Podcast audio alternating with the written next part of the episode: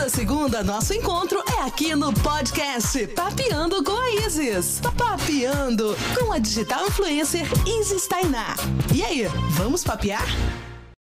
Ou abrir alas que eu quero passar, ou abrir alas que eu quero passar. Está começando o quarto podcast Papeando com a Isis.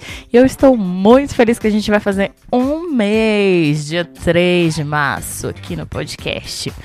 Bom, gente, hoje o nosso tema é carnaval. Eu tô falando de carnaval, mas eu fui do time dos bloquinhos unidos da Netflix. Eu vou te falar o que, que eu estou assistindo. Vocês vão rir comigo. Mas é Casamento às Cegas. Gente, vocês acreditam que tem um reality de casamento às cegas? Cara, esse casamento ao vivo já é difícil a gente ter um casamento com essa pessoa e na verdade a gente nunca conhece a pessoa, né? A gente tá sempre ali conhecendo e se surpreendendo, pensa às cegas, né? Eu sei que esse reality tá bombando, todo mundo tá falando dessa série na Netflix, que ela mostra mesmo os casais que estão em busca da sua alma gêmea, aliás, casais não, pessoas que estão em busca da sua alma gêmea, aceita participar de um reality e eles conversam por uma cabine, não vê a outra pessoa. E se gerar conexão, né? É tudo muito rápido, já tem o um noivado e tudo mais, e aí vai para cima. Então, essa foi minha programação do carnaval. A galera que tava na pegação, no mais um, mais dois, mais três. Eu fiquei no time Na Netflix. Gente, na minha época, quando eu era solteira, vou confessar uma coisa para vocês. Meu sonho era ir no Rodrigo Faro. pra me falar assim, hoje não, Faro, obrigada. Não, mas o assunto é carnaval. Carnaval une as massas. A quem gosta, a quem não gosta e tudo mais, não é? Mas se você é do time que não gosta, tem várias opções, mas também não vamos gongar o carnaval de quem gosta. Se você não transa, não vamos destransar os destransantes. Não, falando sério agora, é, o carnaval eu vou dar nota 10 para as iniciativas e nota zero para as iniciativas que não foram boas. A nota zero da semana. Nota zero. A nota zero da semana foi pro motorista da Uber que assediou uma menina menor de idade. E ele já estava errado por estar assediando uma menina menor de idade. Né? E ela filmou a conversa dele enquanto ele estava dando em cima dela postou nas redes sociais. E logo ele foi identificado e nas declarações ele simplesmente falou assim: Ah, mas ela estava usando um shortinho tipo Anitta, estava sentada ali se oferecendo, né? E aí, gente, a pessoa calada já era, já era um poeta. E ainda fala uma merda dessa, me desculpa. Então, uma coisa que eu quero dizer para vocês a roupa não é um convite. E não é não em toda ocasião. E a gente não pode ser julgada.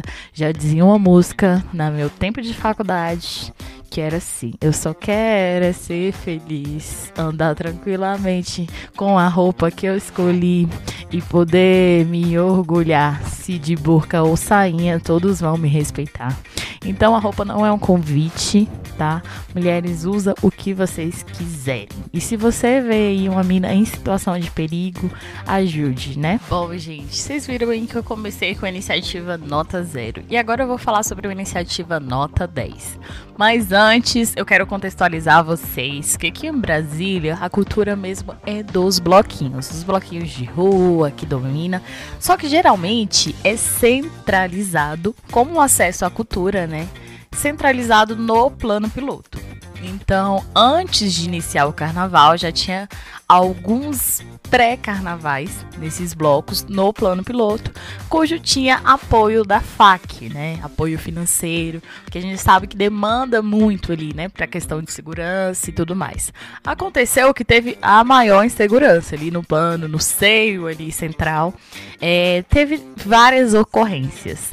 Ao contrário disso, um carnaval na periferia, na Ceilândia, na Praça do Cidadão, né? Reuniu mais de 1.500 pessoas, não teve revista e foi um carnaval da paz, né? Que a periferia sabe curtir, mesmo sem apoio financeiro da FAC, que segundo eles, é, um carnaval na Ceilândia não tinha relevância, né?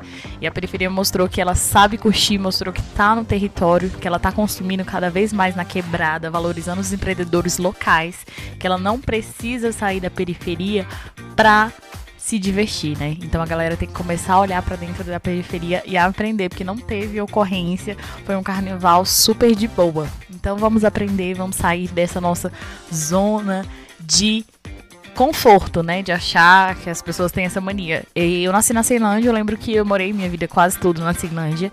E aí eu falava pra galera, já na faculdade, ah, onde você mora na Ceilândia? Vixe, vou esconder minha carteira. E aí tinha essas piadinhas assim. Hoje a Ceilândia, cada vez mais, ela tá se ressignificando, né? É, a Ceilândia é muito cultura, vindo de todos os povos, os povos que construíram Brasília, né? Nordestinos, a gente tem a Feira da Cilândia, a gente tem várias produções culturais, tem um empreendedorismo muito forte, inclusive Ceilândia tem uma loja colaborativa, né? Vários empreendedores mostrando que a gente não quer só pagar o nosso dinheiro e deixar lá. A gente quer consumir localmente. E o carnaval foi uma dessas iniciativas, né? Que a galera curtiu de boa, ficou feliz, se divertiu sem ocorrência, mostrando que a periferia não é bagunça, ao contrário do que muitos pensam. Gente, eu vou falar uma coisa para vocês, falando assim, porque rola muito preconceito, né, com rap, com outros tipos de músicas. Enfim, gente, eu, eu costumo falar, festa que eu gosto de ir é festa de viado, porque não tem uma treta. Show de rap. Você vai no show sertanejo, tem um tal de Vila Mix aí. Cara, você é só celular no bolso, é a galera que pula em cima do open bar e quebra. Gente, vai nesse show assim na perifa, comece aí na periferia, gente. E tem outra coisa que eu também quero falar sobre esse acesso ao espaço, já que a gente tá colocando aqui tudo para jogo, né, no ventilador. Acontece muito assim, a galera do plano piloto. Ah, não, não vou na Ceilândia que é longe. Aí tem os brodinhos que quer marcar uma reunião lá no plano piloto, é a mesma distância, né? Então vocês falam para eles, olha, mesma distância, chega na quebrada que chega na quebrada você não quer sair mais. Bom, gente, agora vamos para outro assunto, né? Terceiro assunto, que aqui é um mix. Vocês sabem que eu falo demais. Eu sou blogueira e assistente social. Assistente social fala mais que Dedéu. E o terceiro assunto. o terceiro assunto é sobre apropriação cultural no carnaval. Gente, poderia, senhor Spotify, galera aí da, do podcast, poderia deixar uma caixinha de perguntas, comentários aqui, porque eu fico falando, não sei se vocês estão concordando, estão discordando, mas eu quero saber a opinião de vocês lá no meu direct no Instagram, arroba Então, se vocês consideram fantasia, pessoa que se veste ali de índio, apropriação ou não, vão lá me dizer isso. Bom, teve um caso essa semana que foi da atriz Alessandra Negrini, que ela estava junto, né, com ativista Ídia Guajajara e ela se vestiu de índia para prestar uma homenagem. E aí chegou vários, assim, é, dividiu várias opiniões na internet se é ou não é apropriação cultural. E aí, gente, por mais que ela estava validada, vale a pena a gente pensar nas reflexões, né? No carnaval a gente começa a ver, né?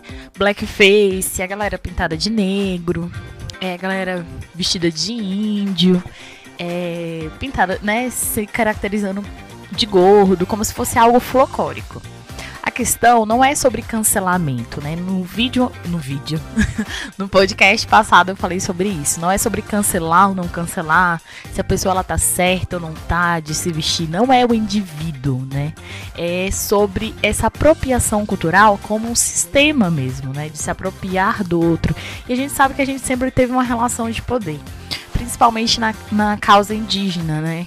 Que aí depois os índios descobriram o Brasil, depois chegaram lá, quiseram é, colonizar, catequizar, catequizar. Então, a questão é muito além se a pessoa deve. Se a pessoa tá vestida de índio, ela não vai interferir em nada na minha vida, né? Individual. Mas numa questão social mesmo de se pensar se suas práticas, enquanto ela tá lembrando do índio no carnaval, como uma questão folclórica, pintada, e ela fica silenciada o ano todo, né? Sendo vendo as terras indígenas cada vez mais sendo deturpada, né? É, tudo de ruim que está acontecendo aí com as terras indígenas, com a questão da Amazônia, é, com a questão de direitos, né? Cada vez mais a gente está aí no, caminhando né, para esse retrocesso diante de muita luta. Então a pessoa se silencia o ano todo, finge que né, o índio não existe. Depois ela quer folclorizar né, o índio. Então não é desse jeito é, é muito mais além, é muito mais além, é além dessas questões individuais, né? Da gente pensar o social. Inclusive, não cabe a nós cancelar. Inclusive, uma das, das opa, das fantasias mais comentadas foi do cara que tava lá, né, cancelando.